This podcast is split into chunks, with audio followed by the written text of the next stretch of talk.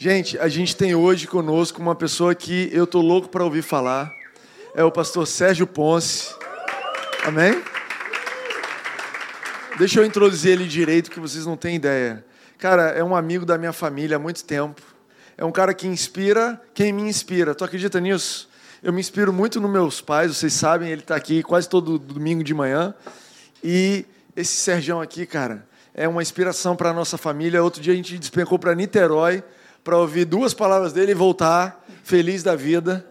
Quero que vocês recebam ele com o mesmo coração aberto que vocês me recebem, ouçam do Espírito Santo. É um filho de Jesus, amém? É isso aí. Relaxa. Primeiro, é uma honra estar aqui, cara. Vocês não têm ideia, assim, o bem que já me fez estar aqui. É, o Tim quando a gente se conheceu, ele era um menininho. Um menininho mesmo. Sempre foi bonito assim. Obrigado, obrigado. Sério, ele sempre. Não sei quantos conhecem ele, o tinha muito tempo, mas o time sempre foi bonito desse jeito. Sempre teve esse sorriso bonito, esse espírito leve, essa maneira gostosa de falar. Sempre carinhoso, sempre amoroso. Mas dizem que boas árvores produzem bons frutos, não é isso? boas árvores produzem bons frutos. E como vai ser diferente, né? Sendo filho de quem é. Né? E eu estou muito honrado de estar aqui, Tim, mas muito honrado. Estou muito honrado, estou até emocionado, me perdoem, porque eu gosto quando a coisa é, é verdadeira, não sei você. Eu vejo tanta coisa, eu já sou um coroa, né? Então, a gente, de muitos anos, muitos anos, convivendo com a igreja. O Bené, o querido Bené, foi meu companheiro quando a gente era bem jovem. Eu tinha 24 anos. Né? Hoje eu tenho 58. Então dá para ver aí que tem uma história, né? E a gente era muito amigo, muito amigo. E, e a gente foi, de verdade, companheiro em um ministério incrível chamado Companheiros de Julgo. Alguém já ouviu falar disso? Não, né? Ninguém aqui tem mais de 50. É, é, isso é legal. Companheiros de Julgo era era um ministério que tinha, onde a gente se encontrava toda quinta-feira e a gente gastava algumas horas, cara. Era um grupo. Nosso grupo eram seis. Eram seis homens, né? E a gente gastava algumas horas ali rasgando o coração. Olha que coisa bacana. Abrindo o coração. E foi numa dessas reuniões que eu fui curado de maneira sobrenatural, cara. Mas sobrenatural mesmo. Eu tive um problema muito sério com meu pai, muito, mas muito, muito, muito sério. E, e esse problema seríssimo que eu tive com meu pai era algo que eu não conseguia me livrar. Não conseguia sair de dentro de mim. Sabe aquela coisa que não tem como arrancar de dentro de você? Eu não sei. Espero que ninguém tenha tido uma experiência tão ruim com alguém ao ponto de deixar dentro de você uma ferida e uma marca que não tem como curar. Era um negócio assim, muito violento. E nessa reunião, o Bené, né, ele virou para mim, a gente compartilhando, e eu falei que tinha um problema sério com meu pai e tal. Eu nunca vou esquecer a cena. Não sei se pode contar aqui, pode, esse companheiro de julgo não vai ficar bravo comigo, não. Ninguém nem sabe o que, é, né? Que dizem que é, que dizem que tinha que rolar um, um, um, sigilo na parada que rolava ali dentro. Mas já fazem tantos anos, eu sei que o Bené virou para mim e falou assim: Sérgio, hoje eu sou seu pai, cara. Fala para mim, fala para ele, tudo que você quer falar e nunca conseguiu. Meu Deus. Eu rasguei. Mas depois da terceira ou quarta, quarta frase, ele começou a chorar, cara.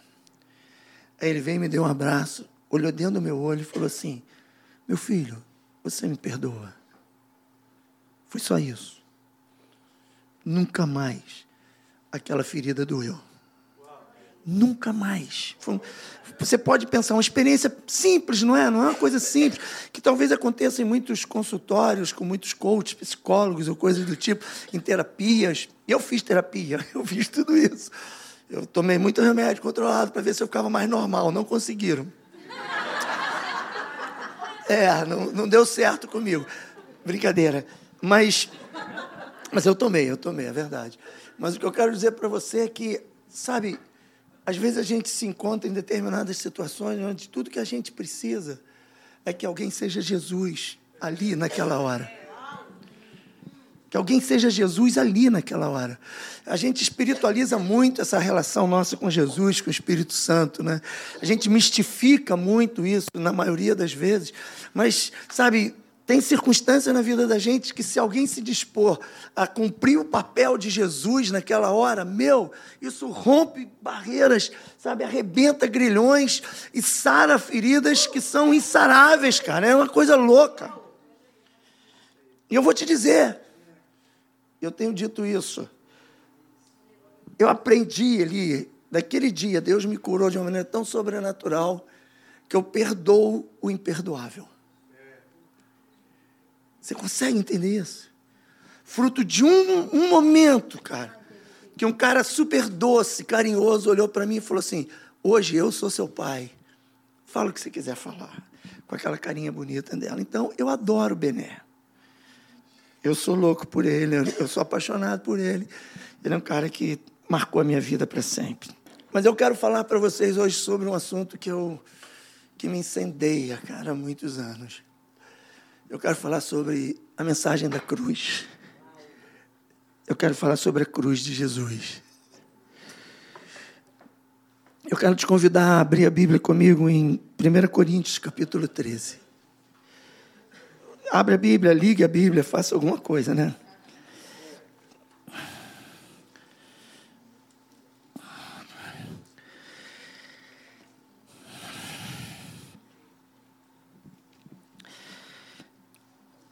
ainda que eu fale a língua dos homens e dos anjos, se eu não tiver amor, serei como o bronze que soa ou como símbolo que retine. Ainda que eu tenha o dom de profetizar e conheça todos os mistérios e toda a ciência, ainda que eu tenha tamanha fé a ponto de transportar montes, se eu não tiver amor, eu nada serei ainda que eu distribua todos os meus bens entre os pobres e ainda que eu entregue meu próprio corpo para ser queimado, se eu não tiver amor, nada disso me aproveitará. O amor é paciente, é benigno, o amor não arde em ciúmes, não se ufana, não se ensoberbece, não se conduz inconvenientemente, não procura os seus próprios interesses, não se exaspera, não se ressente do mal. Não se alegra com a injustiça, mas regozija-se com a verdade. Tudo sofre, tudo crê, espera, tudo suporta. O amor jamais acaba. Cara, eu acho isso lindo. Desculpa parar aqui, mas eu, eu, eu, eu, eu, fico louco com esse texto, cara. Isso, isso, isso me remete para um lugar que me deixa assim, fascinado. O amor jamais acaba. Você consegue pensar nisso? Algo que não acaba nunca. Desculpa, vamos continuar. Onde eu parei? Qual o versículo? Obrigado. Porque jamais, é, o amor jamais acaba. Havendo profecias, desaparecerão. Havendo línguas, cessarão. Havendo ciência, passará. Porque em parte conhecemos e em parte profetizamos. Quando, porém, vier o que é perfeito, então o que é em parte será aniquilado. Quando eu era menino, eu falava como menino, eu sentia como menino, eu pensava como menino. Quando cheguei a ser homem, desisti das coisas próprias de menino. Porque agora vemos como com espelho, obscuramente. Então, veremos face a face. Agora conheço em parte, então conhecerei como também sou conhecido. Agora, pois, permanece a fé, a esperança e o amor. Esses três. Porém, o maior destes é o amor. Jesus, muito obrigado. Muito obrigado por estar aqui. Obrigado pelo Timóteo, Senhor. Obrigado, Senhor, pelo que o Senhor está fazendo com ele aqui, através dele. Obrigado por essa liderança, obrigado por essa esposa linda que o Senhor trouxe para ele, pelos filhos lindos. Obrigado, Senhor, muito obrigado em a gente poder estar vivendo isso aqui juntos hoje, esse momento tão maravilhoso. Obrigado por cada pessoa aqui. Gente tão bonita, Senhor. Muito obrigado. Toma o controle, Senhor. Toma o controle. Eu não vim aqui falar de mim mesmo. Eu não vim contar história. Eu vim falar de ti. Eu vim liberar o amor de Jesus aqui hoje. Então, Jesus, que o teu nome seja exaltado e só o seu nome. Que ninguém lembre que eu passei aqui um dia, mas lembre que teve um dia que o Senhor passou aqui e que o Senhor fez algo e que marcou a vida de alguém. Em nome de Jesus. Amém. Fé, esperança e amor. Sabe, gente, a obra da cruz do Calvário, que Jesus fez ali, é a maior manifestação de amor. Todas as vezes que eu leio esse texto de 1 Coríntios capítulo 13, eu penso na Silvia. Tenho que confessar. Isso é um texto muito romântico, cara. É um texto muito romântico, né? Eu, eu penso nas vezes que eu falei para ela que eu ia amar ela para sempre. Que eu, que eu nunca iria, sabe assim, baixar o nível do nosso amor. Quantas vezes, gente, eu, gente, eu já falei isso para você? Não é verdade, amor? Mentira, Terta. É, e, esse é um texto que, para mim, remete muito, sabe, a essa relação horizontal de amor. E hoje, quando a gente fala de amor, é uma, é uma loucura, né, cara? Qualquer maneira de amor vale a pena. Será? Sabe, a gente fala de amor hoje de uma maneira muito doida. Parece que jogar esse negócio chamado amor para um padrão muito baixo, muito pequeno. Mas muito pequeno, muito pequeno. Eu lembro a primeira vez, meus filhos moram nos Estados Unidos, meu filho foi estudar lá, e aí, algum tempo depois, a minha filha quis ir. E aí, lá na faculdade, ela conheceu um melhor amigo do meu filho. E um dia, a gente está em casa, aí ela liga lá o FaceTime, o Skype, eu acho que era Skype na época, e aparece o cara com a mão no ombro da minha filha. Eu já achei estranho, meu. Eu achei estranho, foi um sentimento meio assim, ué, qual é? Aí ele, com a mão no ombro dela, falou assim: Sérgio, Sérgio, eu, queria falar com você. É. E começou com uma conversa meio afiada, não sei o quê, blá blá blá. Falou assim: que eu amo a Rebeca. Eu, para. Pode parar. Desliga, vamos desligar isso, vamos começar de novo. Quem ama a Rebeca sou eu. Você está achando ela bonitinha, sabe? Achou ela muito interessante, muito bonitinha, fofinha, blá, blá, blá, blá, blá. Agora, no amor, não, cara. Daqui uns anos você pode dizer para mim que ama a Rebeca. Agora, não. Agora você pode dizer que você tem muitos interesses na Rebeca. Vamos desligar, vamos começar de novo? Pum, desliguei o computador. Sério? Peraí. Aí ele, oi Sérgio, sabe, Rebeca é muito bonita. Eu falei, também acho. Eu queria conhecer ela melhor. Falei, acho excelente. Sabe, ficou muito fácil falar de amor. Falou muito, ficou muito fácil jogar amor para um patamar muito pequeno, como se colocou hoje em dia. Hoje em dia, é, é, essa, essa é uma relação muito difícil, sabe? Quando alguém fala, eu te amo, você já fala, será? Até quando? Quanto tempo vai demorar isso? Me ama por quê? E aí, quando eu leio esse texto, sabe, esses dias, o Senhor me pegou e me levou para um outro lugar. E ao invés de ser agora a relação Sérgio Silva ou a sua relação com alguém, para mim esse texto agora inteirinho, Tim, é a cruz. É a obra da cruz. Cara, esse texto inteiro é a obra da cruz do Calvário. É aquilo que Jesus fez no nosso lugar. Quando ele assume o nosso lugar, assume todas as nossas culpas, todos os nossos fardos, todos os nossos erros joga nas costas, literalmente, toma um monte de chibatada, sabe? Arranca pedaço das suas costas, se arrebenta todo, sobe naquela cruz, no final, de braço aberto, experimentar um vinagre na boca e dizer: está consumado, está resolvido, eu fiz o que tinha que fazer. Agora, por favor, não inventa moda. Eu acho que ele devia ter falado isso.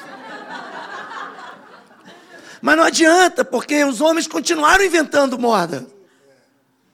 E todo aquele sacrifício hoje parece que foi em vão. Porque a gente acredita que tem que fazer algo mais, tem sempre algo para fazer. Não, Jesus me ama mais. Não, Jesus me ama mais. Jesus me ama mais. Tem sempre um mais. E eu vejo esse texto, ele colocando as coisas de uma maneira muito definida. Eu quero te ajudar a ver. Primeiro, quando ele encerra e diz fé, esperança e amor. Três coisas incríveis. Eu tenho uma mãe fantástica que, quando eu penso em fé, eu penso na minha mãe. É incrível, minha mãe é incrível. Espero que um dia vocês conheçam a minha mãe. É uma mulher de fé. O mundo está caindo, mamãe está ali. Não, ele vai fazer alguma coisa, Deus é fiel confusões e mais confusões, tormentas e mais tormentas, e mamãe está ali, cara, firme, dizendo: não, Deus vai fazer alguma coisa, vamos orar, o Senhor tem algo, Ele vai fazer alguma coisa, Deus é bom, Deus tem um plano. O nível de fé dela é assim, lindo, absurdo de ver. Uma mulher de fé. E eu acredito que a fé tem, tem um potencial que, que, que, assim, que me atrai, essa coisa chamada fé, essa palavrinha tão pequena e tão poderosa, que ela faz com que se atualizem as promessas. A fé tem esse poder. A fé tem o poder de trazer o que está lá atrás para o hoje. A fé tem o poder de buscar o que ficou de história na nossa vida, ou de promessas que foram lançadas para a nossa vida, para os nossos pais, e por que não dizer para os nossos pais espirituais, promessas e mais promessas e mais promessas, que uma vez a gente exercitando essa fé, a gente atualiza essa fé, traz ela para a nossa vida e a gente vive. Vive a promessa, ou as promessas. Cara, fé é uma coisa muito fundamental. E vou te dizer: se tem promessas na sua vida que você não está experimentando, ouça isso em nome de Jesus, cara. Sabe o que você precisa? Exercitar a sua fé. Coloca fé em ação. E fé tem a ver com palavras. Fé tem a ver com expressão. Fé tem a ver com declaração. Fé tem a ver com o que você fala, como fala e na hora que fala. Essas declarações de fé, muito mais do que o poder da confissão positiva, não estou não tô entrando nesse mérito, eu estou falando de uma fé para você pegar a sua crença de que aquele que prometeu é fiel para cumprir. A sua fé tem que estar tá fundamentada em quem fez a promessa. A sua fé tem que estar tá fundamentada naquele que falou que iria fazer. Quem foi que falou que iria fazer? A música que essa moça cantou tão linda aqui. Eu tentei acompanhar, mas a minha voz não, não, deu. Até queria te pedir perdão, que eu estava aqui na sua frente, você falou, canta, repete, mesmo que você não saiba, fala uma frase, mas eu não consegui, perdão. Mas você cantou uma música aqui falando da fé. A fé tem esse poder. Então a fé é algo muito precioso. A esperança, gente, Esperança é a última que morre. Ou deveria ser, né? Esperança tem, tem traz para dentro da gente um sentimento de que algo pode mudar. A esperança faz a gente olhar para frente. Ninguém espera algo para agora, espera para frente. A esperança sempre tem uma projeção de futuro. Vai melhorar. E tem gente que vive num nível de esperança alto, mas um nível de fé baixo. E quando você tem um nível de esperança alto, você está sempre projetando algo para o futuro, apesar de você viver uma realidade que pode ser transformada se você levantar um pouquinho o seu nível de fé. Vocês estão entendendo o que eu estou falando? Então é fundamental isso, a gente entender que nesse texto o apóstolo está dizendo que tem três coisas que ficam: fé, esperança e amor. Fé, esperança e amor. Isso vai ficar. Essa esperança, eu, a gente estava vindo, eu trabalho com favela, eu tenho um projeto social que eu fundei há muitos anos chamado More Project. Depois vocês vão entrar, o Tim, eu vou mandar um link, tá, Tim? Para o pessoal conhecer a página e tal. Hoje eu não quero falar do projeto. Hoje eu não quero falar do projeto. Mas eu criei esse projeto há muitos anos atrás. É a minha vida. É assim, é apaixonante, tem histórias lindíssimas. Eu amo a favela. Aliás, odeio favela. Mas eu amo, sabe, a possibilidade de, da gente transformar esse quadro. Sabe como? Eu, eu, eu não admito, eu não, eu não aceito. Mas vindo para cá, de Niterói para cá, a gente passa um monte, né? De um lado e do outro. Eu estava falando no carro. Cara, o que será que essas igrejas dentro da favela estão pregando? E eu descobri uma coisa interessante, um pensamento meu, sem crítica.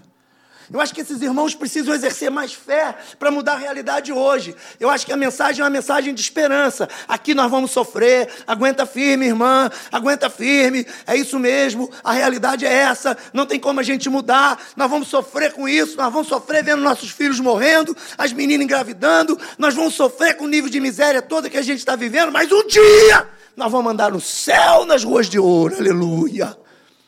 Aí toda a igreja vem abaixo mas é uma esperança que aceita o inaceitável. Uma, uma esperança que injeta dentro da veia, sabe, uma inércia passiva, covarde, cruel.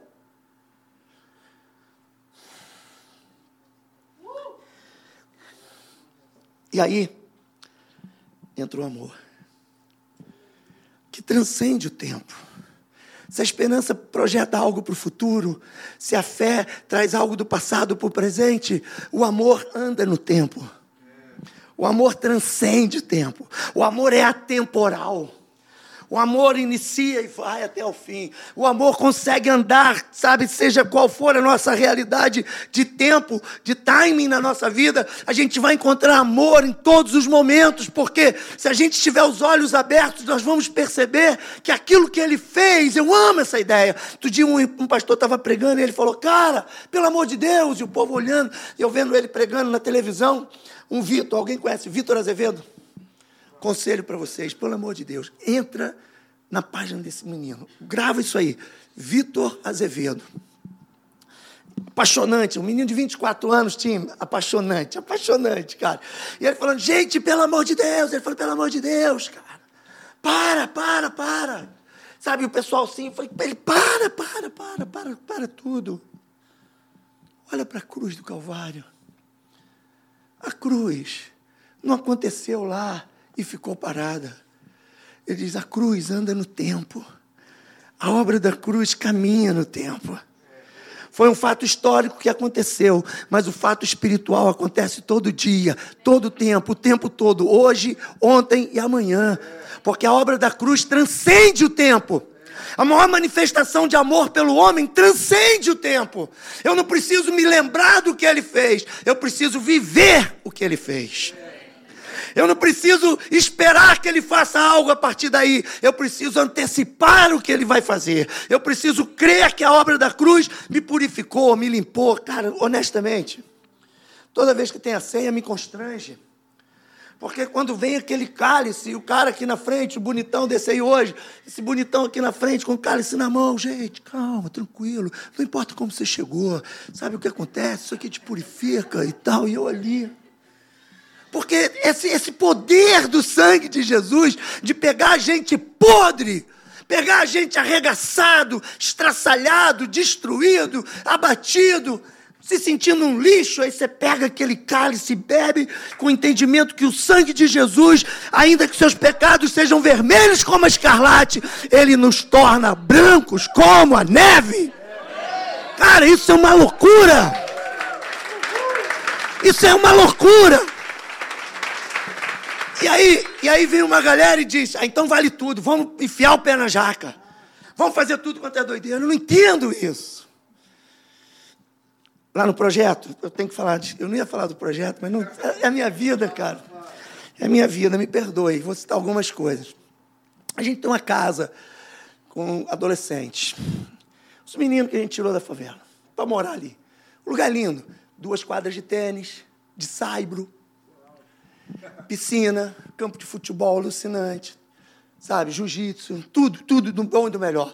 Uma casa no, sem, sem chuveiro elétrico, um aquecedor central, sabe, com ducha, pressurizador. O cara vai tomar um banho, aquela pancada de água. Aí o pessoal fala, mas por que isso? Porque eu aprendi que na Bíblia você tem que dar mais para quem teve menos. Eu aprendi que esse papo de dar só o suficiente é, é papo de gente medíocre. Porque eu recebi tudo quando merecia nada. E eu acho que a gente tem que reproduzir isso. Aí a gente botou leis, regras, né? Sempre tem. E uma das regras lá que eu estabeleci esses dias foi que ninguém podia sair sem falar comigo. E aconteceu que eu acabei de falar isso. Naquela mesma noite, o Playboy saiu. Dois. E quando eu acordei e fui para lá, chega o funcionário e diz para mim: Ó, oh, estamos com um problema muito sério para resolver. Sim mesmo. Eu olhei e falei assim: morreu alguém? Falou: não. Falei: então não é sério, meu filho. Então a gente vai resolver. Calma. Não fala nada agora, não. Deixa eu respirar. Fui andando, aí chega ele e diz assim para mim: É, porque Fulano e Fulano saíram da casa hoje. E você falou que não podia sair. Saíram, chegaram tarde. Falei, calma, vamos resolver isso com calma. E sentamos no café. Eu falei para ele, meu filho, você saiu ontem? Saí. E você também? Eu não falei que não era para sair? Dei um tempinho para eles respirarem, né? Tem que sempre dar um tempinho, né? Pensou. Eu não falei para não sair. Você me desrespeitou. Você desrespeitou a, a, a, organização inteira. Você desrespeitou seus colegas que não saíram e obedeceram. Você desrespeitou todo mundo. E tinha que ter, ser uma punição, concorda? Tem que ter uma consequência, sim ou não? Tem. Falei, cara, sabe o que vocês vão ter que fazer? Aí, tipo, com a cara assim. Ah, não, perguntei primeiro, por que você saiu? Aí um falou assim, pô, porque eu briguei com minha namorada semana passada eu queria reconciliar. Aí me quebrou. Sério, me quebrou, o cara me quebrou com essa. Aí eu falei, foi por isso mesmo? Ele falou, foi. E o outro? E você, meu filho, por que, que saiu? É porque eu fui ver meus amigos. Eu falei, mas você não tem os meninos aqui na casa? Não são seus amigos? Ele, não. Aquilo me constrangeu, me quebrou de novo. Aí eu virei para ele e falei, sabe, então vamos fazer o seguinte. Eu acho que é normal você sair. Eu também ia ver a namorada. Eu acho que eu também iria ver os meus amigos. Eu acho que eu faria isso também. Então vamos fazer o seguinte: pede perdão aos irmãos da casa aí. Pede perdão a todo mundo. Aí ele, pô, perdão aí os outros. Está perdoado, está perdoado. Pede perdão ao tio também, que ficou triste porque você saiu. Pede perdão ao tio Will aí. Tio Will, perdão, perdão. Pede perdão ao tio Jailton. Tio Jailton, perdão aí, perdão. Está todo mundo perdoado? Tá. Então, meu filho, vem cá, me dá um abraço. Dei um abraço em cada um deles, cara. Eu fui no ouvido deles e falei assim: Eu amo vocês, cara. Eu quero ver vocês bem. Eu não pedi para vocês saírem porque eu estou castigando vocês. É para proteger vocês. É carnaval, pô. É uma loucura aí fora. Então, por amor que eu pedi isso. Sai mais não. Não sai mais sem falar. Você acha que funcionou? Você acha que funciona? Você acredita que o amor tem esse poder? Você acha que o amor tem um poder maior de corrigir as nossas trajetórias do que as disciplinas e as consequências? Eu creio nisso. Eu creio nisso com o fundo da minha alma, cara.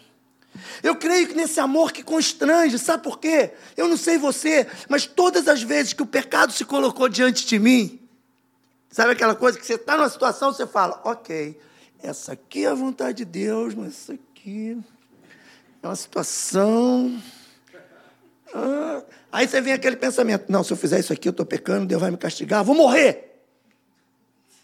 Vou para o inferno. Você pode levar isso ao extremo. Ok? Nem precisa ter graça na parada, não. Leva para o extremo. O salário do pecado é a morte. Aí você pensa, estou ferrado se eu fizer isso. Não vou fazer, não sei fazer, não vou fazer. E aqui é o que você tem que fazer, lá não é para fazer. Não vou fazer, não vou fazer, não vou fazer, não vou fazer, não vou fazer. Bum, está atolado lá. Sabe por quê? Porque o medo não tem poder de transformar a vida da gente.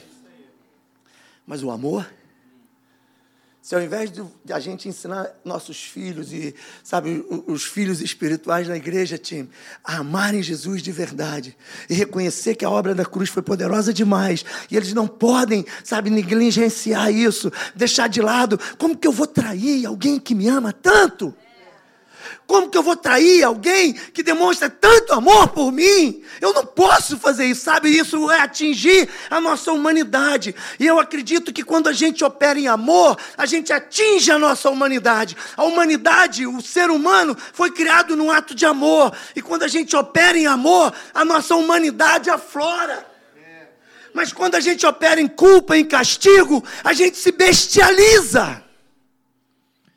E aí o que importa são os nossos instintos. O que importa é o que a gente sente, não é mais o que a gente pensa, não é mais o que a gente tem como padrão de comportamento, de atitude, de pensamento, gerados a partir de um entendimento de que eu sou amado. Eu amo essa coisa. Eu estou casado com a Silvia há 34, né, amor? 34 anos eu estou casado com essa mulher, sério. 34 anos que a gente está junto, tia. É muitos anos, não é? Às vezes ela me apurrinha, pô.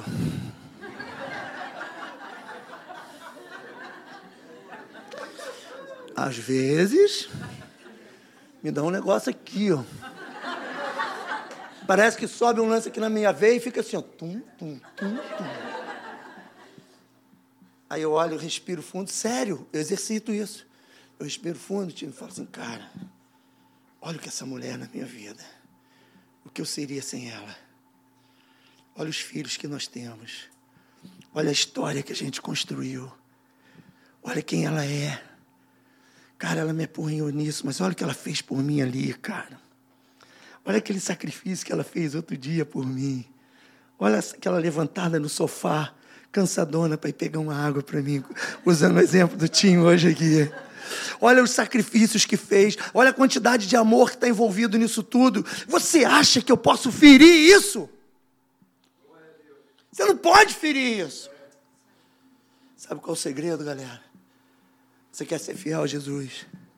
Quer andar em fidelidade mesmo? Quer andar num nível de santidade absurdo? Absurdo, eu vou te dar a receita se apaixona por Ele. Porque se você for apaixonado, você está disposto a fazer qualquer sacrifício, abrir mão de qualquer coisa. Eu, quando conheci ela, ela morava em Volta Redonda, eu fiquei louco por ela. Eu trabalhava igual um louco e ia para lá, direto. Eu falei, pô, você é doido, vai todo final de semana, todo final de semana, vou de onde, vou a pé, vou correndo, faço qualquer sacrifício para estar com ela porque tem paixão. Eu não aturo esse amor, amizade. Esse amor, não, a gente é mais amigo que apaixonado. Ih, vai dar certo. Amigos traem amigos. Esse amor apaixonado. Se você quer ser fiel a Jesus, entenda que Ele te amou de maneira apaixonante. Entenda que o amor de Deus por você não é um amorzinho de, de querer estar juntinho, de gostar do que você faz, de gostar do que você fala. Ah, eu gosto do seu cheirinho, eu gosto da maneira como você fala, você é tão gostosinho. Então, não! O amor dele foi um amor apaixonante, desesperadamente apaixonado, disposto a dar tudo que tinha, o mais precioso que tinha. Por isso, está na hora da gente entender esse texto e perceber que menino fala, menino sente e menino pensa. Paulo diz: quando eu era menino, eu falava como menino, sentia como menino e pensava como menino. Você pode ter uma relação com Jesus de menino. Você pode gastar anos e anos e anos sentado no banco, ouvindo esse cara falar que eu quero voltar aqui só para te ouvir, Timóteo. Confesso isso que eu quero ouvir você, eu sei que você vai me abençoar muito. Você pode gastar a vida ouvindo Fragalho, ouvindo Timóteo, ouvindo qualquer pessoa. Você pode gastar sua vida nos bancos das igrejas aqui ou acolá. Mas você pode continuar sendo menino na sua relação com Deus. Um menino é aquele que fala, sente e pensa como menino. Está na hora da gente entender que chegou o momento que a gente tem uma oportunidade apenas, não apenas de participar de uma comunidade da fé, como essa aqui, gostosa, um lugar muito bom para estar. Mas está na hora da gente aproveitar a oportunidade para a gente falar, pensar e agir como alguém mais maduro na nossa relação com Deus. E para isso, para que a gente possa falar, sentir, perdão, e pensar de uma maneira diferente, a gente precisa deixar de lado o fato de ser menino. Paulo diz isso aqui. Quando eu era menino, quando eu era menino, eu falava como menino. Eu expressava os meus pensamentos e meus sentimentos como menino. Eu me comunicava como menino. Quando eu era. É, desculpa, quando eu era um menino, eu sentia. Gente, eu tenho dois netinhos que me fazem lembrar quando os meus filhos eram pequenos. Eles só fazem o que sente, cara. Vincent, vem cá. Não quero. Vincent, vem cá. Vovô, não quero. Sebastião, então, pequenininho, cara. Aquele então é menino mesmo. Você fala, basta, vem aqui agora. Não, não. E corre para o outro lado e faz o que ele quer. Ele só quer fazer o que quer. Ele só quer fazer o que ele quer. O menino faz, age, fala e sente o que ele quer. É movido pelo sentimento, é movido pelo que sente. Ah, não, não estou sentindo. Tem uma galera na igreja assim. Irmão, vamos fazer isso? Não, não estou sentindo, eu só faço o que eu sinto. O Espírito Santo me faz sentir. Vai fazer nunca, né, irmã?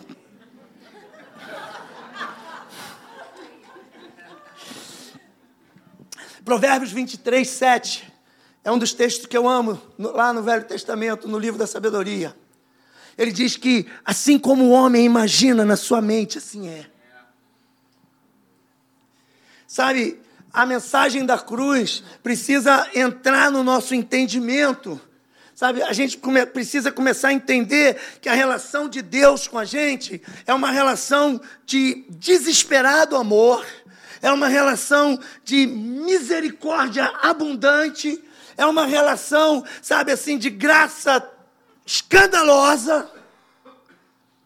E isso não dá margem para a gente reagir menos do que um filho amado, que reconhece isso, que reconhece o coração desse pai. Mas eu tenho percebido nesses últimos anos no meio da igreja que a gente vive, vive, sabe, conhecendo em parte. Por isso eu estou feliz de estar aqui na Nova, por isso eu estou feliz de ver o Timóteo aqui, Lá em Atlanta, onde meus filhos moram, eu frequentei algumas reuniões da Nova de Atlanta. Fui lá algumas vezes.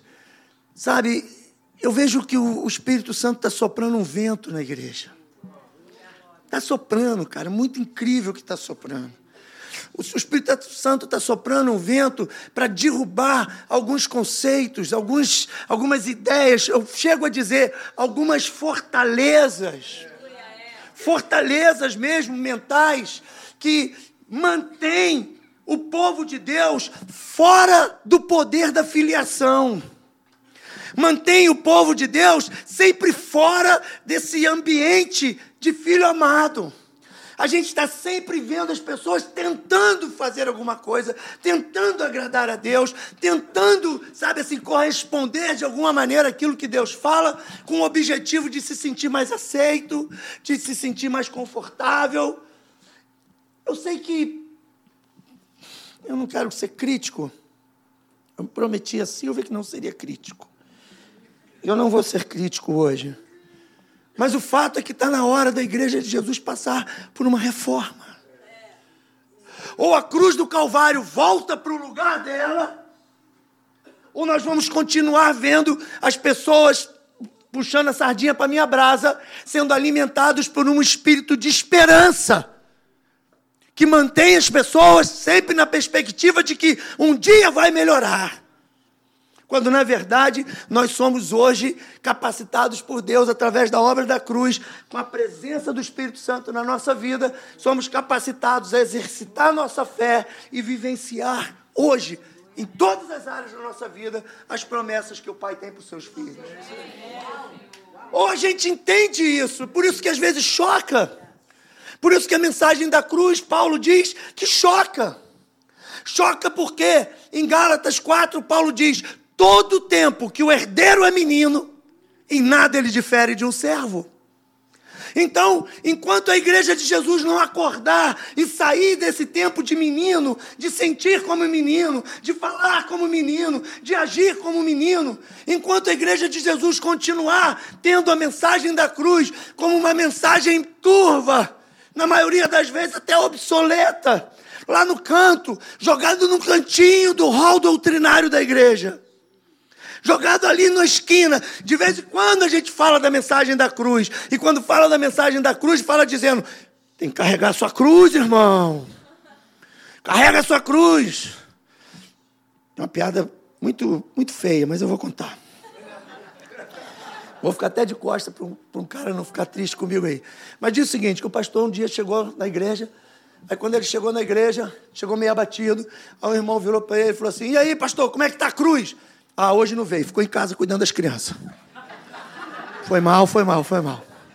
Eu sei que não é, é uma piada de sem graça. Mas voltando. Voltando aqui.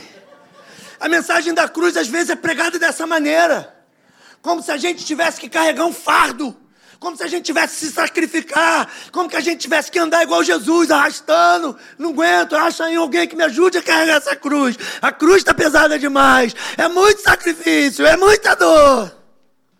Aí você encontra a pessoa, está sempre reclamando, sempre murmurando, sempre para baixo, sempre abatida. Mas com a esperança de andar nas ruas de ouro. Essa mensagem, irmãos, precisa ser destronada da igreja. Tem que destronar isso. Está na hora, porque a igreja precisa despertar, você precisa despertar, cada um de vocês aqui, vocês precisam despertar para uma realidade. Nós somos filhos de Deus. O que o mundo precisa está dentro de mim, está dentro de você. O que o seu vizinho está precisando, você tem para dar. O que a sua família está precisando está dentro de você. Se você exercitar a sua fé e buscar no mundo espiritual o cumprimento das promessas, eu te digo, irmão, nós vamos suprir a sede de Romanos capítulo 8, que diz que a natureza geme, grita, esperneia, esperando a manifestação dos filhos de Deus. Mas filhos maduros, não meninos, não pessoas infantis, que aceitam um evangelho de culpa, de condenação e de fraqueza. O evangelho da esperança tem que dar lugar ao evangelho do amor do Pai. O evangelho da esperança futura tem que dar lugar ao evangelho do amor presente hoje, mesclado com a fé, para trazer a realidade, o mundo espiritual, aquilo que é invisível para o visível. Se está doente, não pode estar doente. Se está enfermo, não pode estar enfermo. Não podemos aceitar realidades naturais, porque a religião plantou esses conceitos dentro da gente. Ah, eu tenho que subir um monte para ver se Deus me livra disso. Ah, eu tenho que fazer não sei o quê. Eu tenho que não fazer não sei o quê. Eu quero te dizer uma coisa. Eu vi essa mensagem de Billy Graham. Calma, não sou tão velho assim. Foi na internet. Em preto e branco ainda. Ele estava pregando em Charlotte. Entra na internet e pesquisa isso aí. Mensagem da cruz, Billy Graham em Charlotte. Vocês vão se apaixonar. E tem uma hora que Billy Graham diz assim: diz que quando Jesus estava no Getsemane, ele fala: Eu creio que a oração de Jesus no Getsemane foi: Pai, não tem outro jeito. Pai, não tem outra maneira. Eles não podem se justificar por si mesmos? Será que eles não podem obedecer às leis e cumprir o que tem que ser cumprido? Será que o homem não pode se aperfeiçoar a partir de proteções que ele estabelece para a sua própria vida? Muros de proteção, sabe, relacionamentos que protegem. Será que ele não pode criar uma estrutura de proteção para que ele possa andar em santidade? Será que não tem uma maneira deles te agradarem? E Billy Graham diz: muito maneiro. Cara, vê aí, vocês vão adorar. Billy Graham para com aquele jeito dele e fala: In the heaven, keep quiet. Silêncio. E o pai estava dizendo: a única maneira é você morrer no lugar deles, assumir todas as culpas. Cara, pelo amor de Deus, Deus dá o Filho amado Jesus, o doce Jesus, para morrer no nosso lugar e de uma maneira definitiva e absolutamente perfeita solucionar todas essas questões. E aí vem meia dúzia de mil pregadores na igreja fortalecendo o conceito de que a gente precisa ainda fazer alguma coisa. Será que a obra não está completa? Será que não está na hora da gente amadurecer? Porque todo o tempo que o herdeiro é menino, em nada ele difere de um servo. Nada. O herdeiro, se for menino, não difere de um servo. Pode ser tudo. Pode ser dono de tudo. Mas a imaturidade. A imaturidade impede a gente de viver a plenitude que Deus tem para a gente viver. 1 Coríntios, para encerrar. 1 Coríntios, capítulo 1, versículo 18 a 24. Eu não vou demorar, não. Eu espero um dia voltar aqui. Aí se eu demorar muito, eu nunca mais volto. Adorei vocês, cara. 1 Coríntios 1, 18. Cara, eu adoro isso aqui.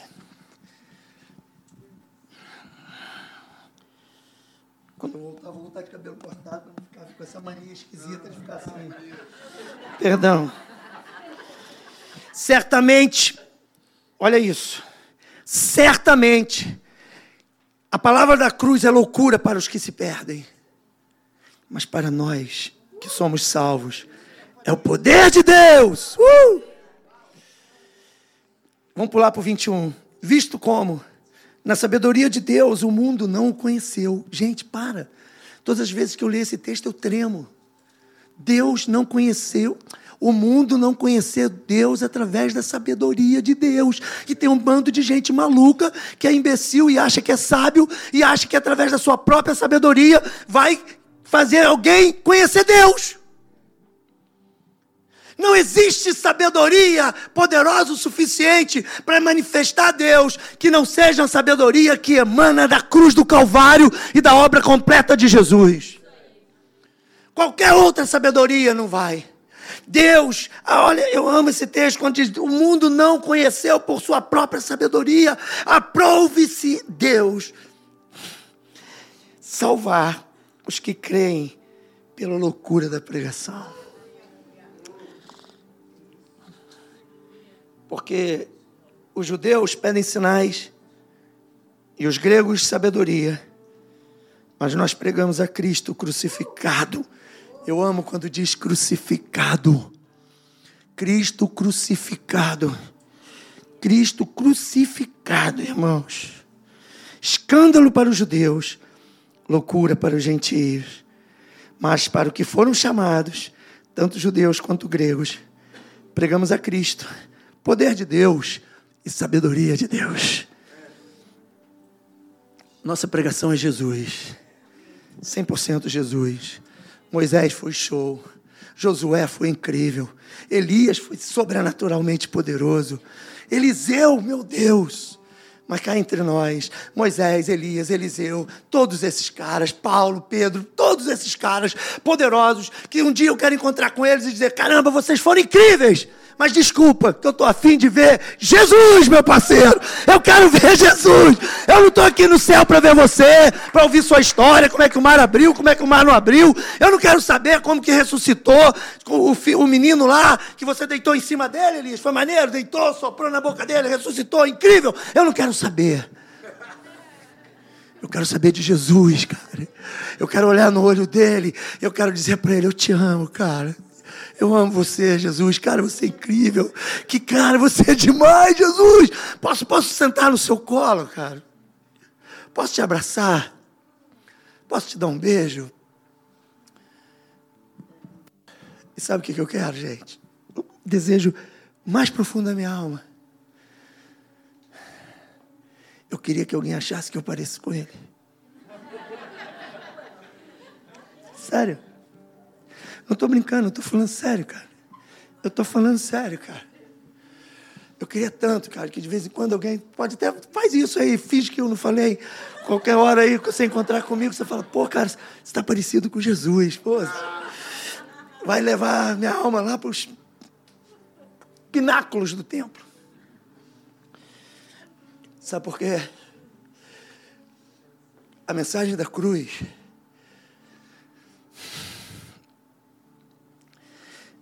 ela não pode ser compreendida. Quando Paulo diz que é loucura para os gregos e escândalo para os judeus, o que Paulo está dizendo não tem nada a ver com os gregos e não tem nada a ver com os judeus. Está dizendo com a estrutura de religião que eu carrego. E está dizendo para a estrutura mental que eu carrego. Paulo está falando que o grego que vive em mim, a minha estrutura de raciocínio, de lógica, que me faz, que exige que eu entenda as coisas para aceitar, tem que ter coerência para que eu aceite. Sabe? A minha estrutura de pensamento, a sua estrutura de pensamento faz com que a gente necessite entender as coisas. Ah, não entendi muito bem, não aceito. Então a gente tem essa coisa de entender. Temos que entender, temos que racionalizar, temos que concluir de uma maneira lógica, sabe? Aí então a gente engole. E essa, essa a mensagem da cruz, você pode tentar entender, pode estudar a mensagem da cruz a vida inteira, pode ler todos os livros a respeito de mensagem da cruz, pode ir para Singapura, sentar no colo de Joseph Prince e falar para ele: explica para mim esse negócio. Você pode fazer o que você quiser.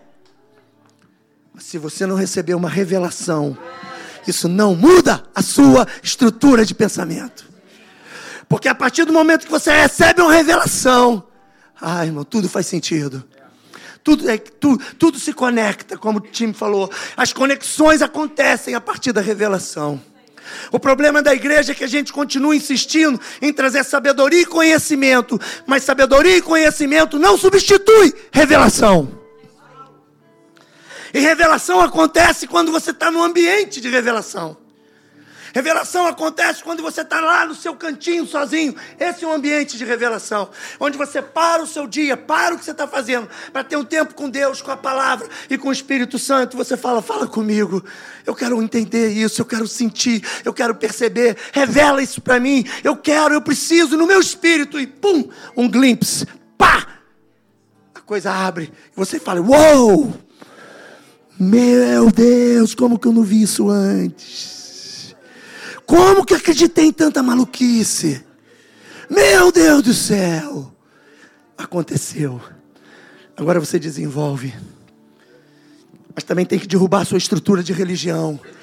O judeu que está dentro de você tem que cair. Não nada contra os judeus. Amo os judeus. Amo os judeus. Já fui em Israel algumas vezes, quero ir mais. Adoro aquele povo. A raiz, a essência.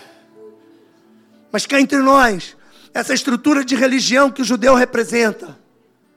Sabe? De, de sacrifícios, de fazer, fazer, fazer, fazer para obter. Isso tem que cair, cara. Eu não quero escandalizar ninguém. Não fica bravo, amor. Mas, é que eu falei que não falaria.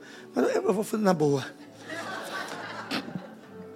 As maneiras, os momentos que eu me senti mais amado por Deus foi nos meus piores momentos de rebeldia e decepção. Foi nos momentos onde eu fui o mais cruel com Ele. Foi os momentos que eu me senti mais amado, cara. Que Ele me abraçou e me beijou e disse: Eu te amo, eu não desisti de você. Eu quero você. Isso não tem sentido para você. Isso não faz parte de você. Isso não é sua natureza, meu filho. O que está fazendo? Vem cá, eu te amo. Eu te amo, não te rejeito, eu te amo. Mas chega para perto, vem para cá. Deixa o meu amor te constranger. Deixa o meu amor te, te, te envolver com paixão. A minha oração hoje, irmãos, é só uma. Que você tenha uma revelação da obra da cruz. Você nunca mais vai ser o mesmo. Você nunca mais vai ser o mesmo. Você pode ficar em pé?